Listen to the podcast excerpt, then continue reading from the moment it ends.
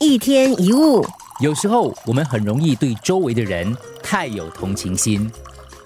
当然，有同情心很好，可是太多了，太有同情心反而会阻碍我们心爱的人成长。我们太清楚对方的感受，结果不让他们对自己负责。太多同情心也会伤害我们自己，搞到最后自己反而成为受害者，还埋怨让我们过分同情的对象。我们过度担心对方的感受，反而忽略了自己的心情。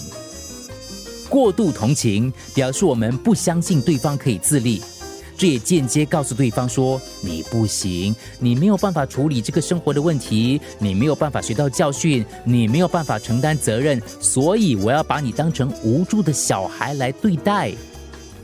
那什么才叫太多同情心呢？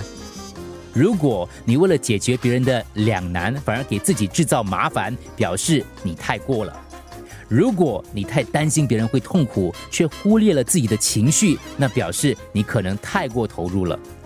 如果同情心的真正原因是罪恶感，那可能就不是真正的同情了。这不是叫我们停止关心别人，而是知道什么时候同情过头了。尊重别人，也有学习人生课题的权利。一天一物。